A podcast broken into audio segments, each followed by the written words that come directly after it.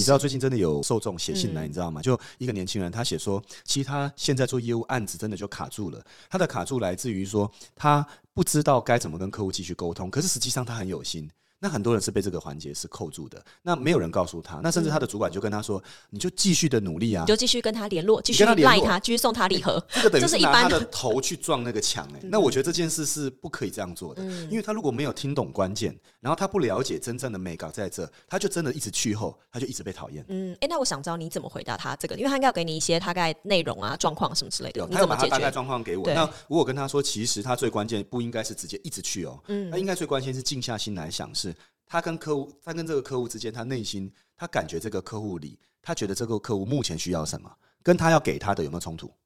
那我觉得，就我字面上看他。给我的讯息哈，因为他想给他，因为问我的是写信来的是在金融业，嗯他想给他的是工具，对，可是客户真正需要的，我看起来应该不是工具。嗯比如说他要解决的是他们家族里面一些关于彼此间关系里的切割嗯，跟安排。懂。那这种事不是说工具表面上能解决的。更深，嗯，那我觉得这个客户可能没有完全信任他，想把这个告诉他。嗯所以就变得说他卡住了。嗯可是有没有可能因为他太年轻，嗯或者有可能他讲错话？或者有可能他问错问题，就客户变得中间信任有打折扣。嗯那这时候其实需要一点时间去弥补信任。比如说，他可以有时候我年轻的时候有曾经因为我讲错话，结果客户就再也不接我电话了嘛。对，那你这时候还一直传讯吗？当然不可以啊！我那时候就花了半年时间，那我并没有去打扰这个客户。可是半年后，我有发一个讯息给这个客户，跟他说，其实我呃，应该半年前我可能不够了解你们的情况下，我觉得我有些地方做的不够好。那我觉得您是可以再给多给我一些时间，跟给我一些指导，也给我机会。所以有点像是不用害怕去承认自己做的哦，绝对不要错误害怕，，因为你其实我觉得人是这样，你先承认自己的错误，他就先卸下了心防，是是是然后你再请他给你一个机会，人很难说，哎、我就是不要，是我就是是绝对不给你机会。对，你知道吗？我那个客户，我写那封信给他，在我二十五岁的时候，你知道那个是一个住在新一区，然后他们是住在豪宅里面，你知道吗？然后那是我很早以前、很早以前的客户，是你知道是一个长辈介绍给我的。那你知道长辈介绍来，你会很珍贵对，你会非常小心。因为你怕犯错嘛，那你也不小心真的犯错了，嗯那这个话会不会传回去那个长辈里？你最怕就是推荐人知道了这件事后，再也不介绍人给你了。意思啦。就完全不好意思。但是我后来因为写了那封信去给他，你知道那长辈哦，他真的我觉得很真正走过一些不容易辛苦的路的人，是真的能会体会体会。嗯他就回了信给我说，其实真的半年前你第一次来的时候，我我们觉得你有点。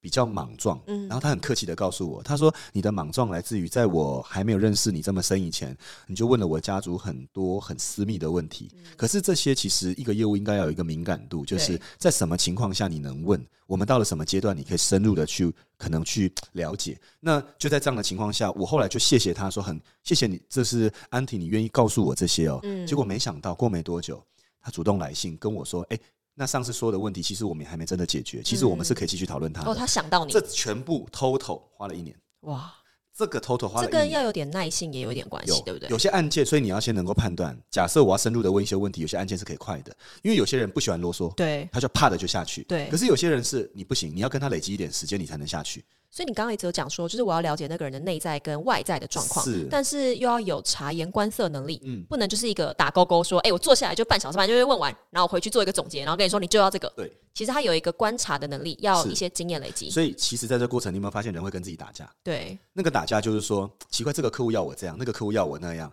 都不一样。所以你会很，你的内心是在打架的，你是冲突的，因为你有时候会发现，我这样做好像也不对，那样做也不对。那你有可能把 A 方法用在 B 身上，就是错的。那用 B 方法用在 A 身上是错的，可是你一交错一下，你就变成是对的了。嗯所以业务里面，我觉得其实最终一个业务如果能做得好，它不是在深入的挖对方，也不是深入的了解对方，它是其实深入的了解自己。所以我知道，就像 Banker 他很常跟我说，他自己啊，每一个礼拜可能是礼拜天，你会在一个咖啡厅，然后去海边，然后拿一本书，自己跟自己相处放空。所以其实身为业务，如果因为业务通常很急，你知道吗？他有一是直要追单的压力。对，有追真的有追单的压力对啊，。所以其实很长时候就在冲冲冲，然后应酬应酬应酬。所以某个程度上，你会建议业务要有一个自己的时间去休息？我跟你讲一个哈，我在一开始的前十年，我有透露年纪，对啦，毕竟他是，嘿 不要不要偷我，我还不要讲我，前十年的那种，那没关系，十年我的第一个十年，其实那时候有人这样建议我要有静心的时间，要自己去相对处。静心可，是我先说，完全静不下来，因为我每天就是在想着我要怎么生存，很多事情要做，完全静不下来。然后一个礼可能你自己可能就去喝个咖啡，然后想办法偷个时间，我觉得这已经很了不起。那时候要生存，就想着哪个客户有机会，哪个客户有业绩，哪个客户这个月可以进账。那在这样的情况下，其实当时有可能我已经有经过一段没效率的时间，我自己没发现。但是现在因为稍微比较理解这些后，我就比较能分门别类客户嘛。那比如说 A 客户是呃可以快速这个月收单的，那当然现在我也不用再一直做业务，只是说现在分辨能力变很强。那我们就可以知道进行这个案件比较有效率。那这个月可以做，那其他需要一点时间的就不急了。反而因为不急，那你就空出时间。嗯，那像我昨天就去海边，然后我就去想。我们最近要跟几个大厂家要进行什么策略合作谈判？那我就静下心来想，哎，这些大厂家，哎，这些的老板都六十岁，那六十岁的老板，有的是金融业的总经理，有的是相关的可能科技业的，那这些人都不是随便你可以糊弄他的。那你没有静下心来想，你到底可以怎么跟他连上的时候，他见到你的时候，他们的觉察敏锐度都非常的高，他会知道你没准备好。嗯，所以我应该说，第二个十年，我比较能够理解这件事后。我就练习着每周给自己一点时间。那我觉得，你我觉得如果你现在听这一段，他可能是二十多岁。假设你二十多岁的人，我觉得你可以这样：你边在追的时候，可是你可以把刚才那个静心的时间变成，你可以给自己一点休闲娱乐的时间。因为有时候你静不下来，可是你总要休闲娱乐吧？休闲娱乐如果是喝酒唱歌，喝酒唱歌，知道现在二十几岁的休闲娱乐不是去海边 看书哦，好，没有没有，我我觉得不要讲看书，因为说坦白的，我年轻的时候也没有很爱这样静下心来看书了，静不下来了。那我觉得应该说，你如果假设有另外一半或好朋友，可以让他们陪你出去走走。可是如果喝酒娱乐必要的放松，你一个礼拜还是要一次两次啊？我觉得这个也没问题，因为我现在也会去小酌一杯，然后去唱个歌，都我觉得都很好。可是你放松完，刚才说的比较静心。假设你真的做不到，有最终一个替代方案，就是你每天早上啊出门前给自己五分钟，只要五分钟，不要看手机，不要做任何事，就五分钟，让自己安静一下，听听外面的声音。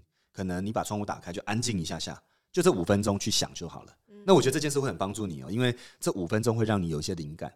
可是有很多人的出门五分钟是连鞋子都穿的歪歪扭扭，然后甚至袜子有时候就很急着穿，然后那五分钟是都在赶车，嗯，然后基本上在这样的状况下，你不会有灵感的。这其实跟有一本书，我相信你一定有看过，人为什么这样做？哦，就在讲为什么？对，就在讲这件事，就是说静静下心来这件事情，对不对？就是享受当下发生的事情，会有不止灵感，很多的灵感进来。对，这其实也跟现在大家很推崇做冥想。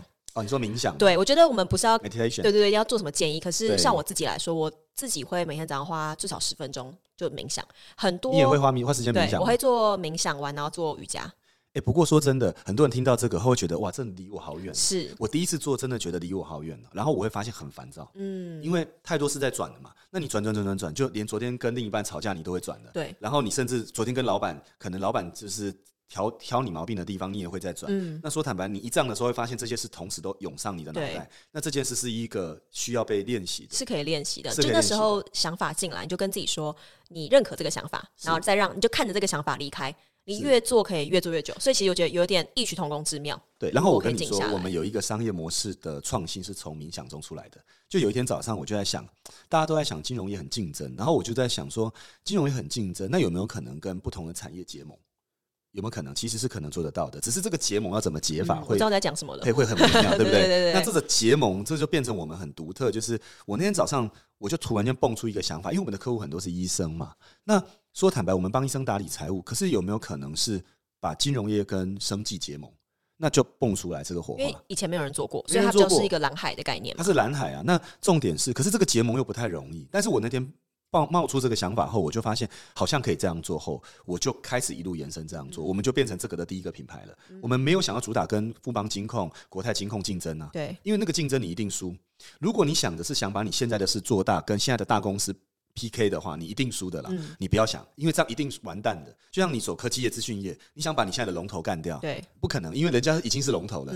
那你走出另一环路，岔出去以后，反而这些金控，甚至是某一些金融业跑来找我们合作。因为他们没有做到这个，他们没有做到这个，他岔出去这个反而是一个新蓝海。那这对他们来说是一个很新鲜的事情啊。像我们自己在，我有一个健身的 App 嘛，我们自己在做健身的 App 的时候，我们会看说其他国家有健身的 App，它已经做的很大了。对。可是我之前我一直想说，我要做的跟它一样大，什么东西我功能我一定要有。可后过来我们就聊过嘛，有一个想法是说，我就把它没有的，它最弱的变我最强。对呀，对，所以我觉得是我们那时候聊过才真的这样做，就很多新的想法从那时间点进来。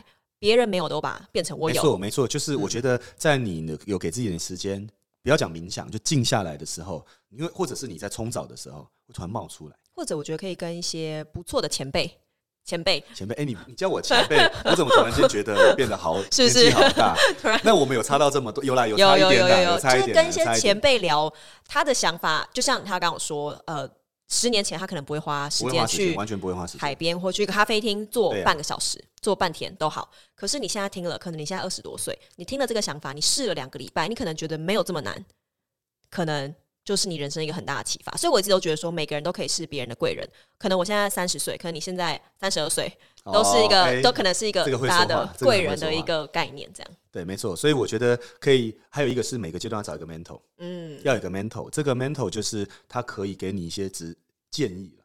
我觉得大家其实需要找一个 mentor，那我自己也在找 mentor。可是我这个阶段需要找的 mentor 就比较不是说指导我可能事业上说应该一步两步三步怎么走，他可能是可能是给我感情上没有哦，感情感情上啊，感感情上永远一辈子都需要 mentor。那我是说，事业上其实现在更需要的是一个比较可能看 global 的没错这些事情都不简单。那我觉得都需要多一点听不同人的建议了。在那个影片里面，你还有讲到说，不要一直讲自己的产品很好。对这个我觉得也会是一个很冲突的概念，所以我觉得要多讲细一点，不然很多人会觉得，你说不要讲产品很好，对，不要一直狂讲自己的产品好，因为我觉得我讲一下延伸，就是有些人可能会看到这个往下看，会觉得说，哦，我可能会讲我产品很好的地方，可是也一直讲产品不好的地方，对，而影响到成交，所以我觉得这个要再讲深一点点。好，我讲一个哈，就是说我一开始我真的都会告诉客户说。我了解他的需要了嘛，然后我就跟他说这个东西有多好。可是你知道，人有一个很奇怪的惯性是说，当你听到别人讲这很好的时候，你马上会有一个疑问是：真的吗？还有这么好吗？你讲这个产品很好，你讲这个人很好，别人就想那是你觉得好啊，并不是我觉得好啊。所以我我们后来就改成这样的一个 model，就是我虽然知道我的产品很好，当然要够好才能讲。如果你不觉得够好，真的不要讲，对，要不然你有一天你会被发现，嗯你就是你是个乱说的人。那你也了解他需求后。我们要讲产品之前，我会跟他说：虽然我觉得我们的产品是不错的，可是我要先告诉你几个缺点。我们真的就告诉他，我说我先让你知道缺点，可是因为这里面的优点是可以解决你问题的，那你可以参考。嗯那我把缺点讲在前，然后这个缺点就真实也是缺点。比如说，我举个例，有没有一些理财型产品，它的利率不高？嗯那但是它适合一个稳定型的人，有可能呢、嗯利率不高，风险不高，可是适合稳定型的人啊。那我跟他讲的第一个，它的缺点，这个工具的缺点就是它不是一个高暴利、高报酬的这种工具。嗯可是因为你的工作属性是比较稳定的，那或许你比较适合是一步一步稳扎稳打的。那这样类型的工具或许会比较适合你，比如说有零存整付啦，比如说有定存啦，比如说一般保险啦，又比如说稳定型基金啦，稳定型的 ETF 股票啊，这都是。嗯，所以你会依照它的状况来讲缺点嘛？因为缺点应该不会是，比如说这三个缺点，每一个人都讲三个一样的缺点嘛？是是是，呃，不一定，可能你认为比较大会，它会有 OS 的缺点，可能就一个，哦你就讲那一个。但是有些人，我觉得要注意一件事，就是你讲缺点，有些很真的，他就讲完缺点后，别人就真的很讨厌他。对，对对，这就是我想问的。这个就是我觉得可能你要拿捏你，要拿捏，但是不要，你也不用包装，你可以跟他，因为你知道一件事情有反面哦，它就有正面。我举个例，呃，银行有一种工具叫做零存整付，那有些人就问我零存整付有没有缺点，我跟他说有缺点的。零存整付的缺点就是你下一次做零存整付的时候，时间一到，它可能利率不是固定的，比如说你现在是三，以后是二，嗯，那两年后是二，那意思就是下次有没有给你保证？没有，没有保证嘛。那但是这里面既然有这个缺点，但是它给你的你便利性，你要把这个缺点背后的优点带出来，而不是结语结在缺点，然后就句号了。嗯，那我这个灯都都是一体两面的啊、但是回过头来，好，它有这个优点，可是可不可以解决你的问题？如果它有的优点解决你问题的程度比缺点还少，那就不能。所以回过头来还是要了解他需要的是什么。？对呀又，回到你刚刚讲的第一点，是对不对？是是说嗯他要解决的问题是什么？那每个事情都有正反面，对你用反面带出正面，可是又可以解决你的问题。所以这里面大概分几个层次，我觉得可以帮大家整理一下。就是说，第一个呢，是你不要一直推销；第一件事，你要深入的了解这个人真诚的需要。第二个，当你要解释产品的时候，不要只讲优点，你应该也要把缺点带出来。可是你讲缺点背后，是你能带出那个优点去解决刚才的问题。嗯。所以你看，这整个其实是一个心法系，就是它是一整个系列的，它不是个别存在的。它比较像是一个循环，对吗？它是个？循环。就可能说，刚你讲个循环。它这个单成立了，可是它可能就这一单，是下一个 quarter 它可能就不会出现了。对啊，对对对对，所以我觉得还有一个是你这整个用完后，你有没有觉得，哎，你觉得你心安。心安，就是你觉得我真的没有对不起你，嗯，当你有这种感觉的时候，你就可以勇敢的跟他成交，而且你可以很有信心的说服他。因为很多的人，当他心安的时候，他说服力变很强，嗯而不是来自于他会讲话。所以我觉得这个是一个很大的 key point。我觉得这其实，在工作上都是，因为很多人都是为了满足老板觉得你怎么样，是是，觉得同事觉得你做的好不好。所以其实我们很常在去跟一些同事聊的时候，我们会问他说：“诶，这个东西你觉得你是不是自己真的做的很好？你觉得自己做的很好？你觉得你心安成交，其实才走的比较远。我也讲一分享一个哈，我曾经有一个呃，应该说有一个朋友哈，我就问他说：“诶、你觉得你们公司的产品怎么样？”他说：“真的不怎么样。”嗯，那我问他说：“那你业绩怎么样？还不错。” 然后我就问他说：“那说真的，你觉得客户真的很好吗？”他说：“还好。”那我说：“那你做起来开心吗？”他就没有回答，他就有点犹豫了。对，然后我就说：“那你想做这份工作做多久？”你看这几个问题问到最后，他会发现工作只是他赚钱的工具，嗯然后他最终能不能走得长远？不知道。其实说坦白是个问号。当他有一天遇到冲突，或遇到一个客户哦很大的客诉，或者是公司一个很大的转折的时候，他很难走得远，所以他就会常常有时候遇到换工作，嗯因为他的工作都聚焦在赚钱，嗯，他不是聚焦自己自己内心的价值，他没有这个。但是当然这两个要平衡，就不要失衡掉。嗯，对对，所以后来当然他后来也离开那个工作岗位了。那离开工作岗位，我们又在聊这件事的时候，我们又比较深的，他去后来找到新工作，就比较忠于自己的内心了。对啊，我觉得蛮重要的。自自己找工作跟业务赚钱都一样啊，要花点时间。就像你一直在讲说，了解这件事情，了解解自己，要了解自己这件事情，我觉得是一个蛮大的。我记得另外一篇影片，你有讲到说要怎么样接受失败，然后第一个你说要接受自己不完美，哦对不对？这其实我觉得也是一个以后可以聊的。以后可以聊，以后可以聊。嗯但是呢，另一件事情，因为我觉得接受不完美这件事背后是有一些蛮，我觉得是蛮值得去说的事情，而且这件事会对大家帮助，我觉得也是蛮大的。嗯，对啊，那我们就这集其实我觉得蛮好的。对，这集顺顺聊了很久。对啊，我觉得我觉得这样子聊，我觉得应该是能够给大家一些蛮完整的解答了。嗯，对啊，那我们就下集再见喽。就下集再见喽，啊谢谢大家，OK，谢喽，拜。拜拜。拜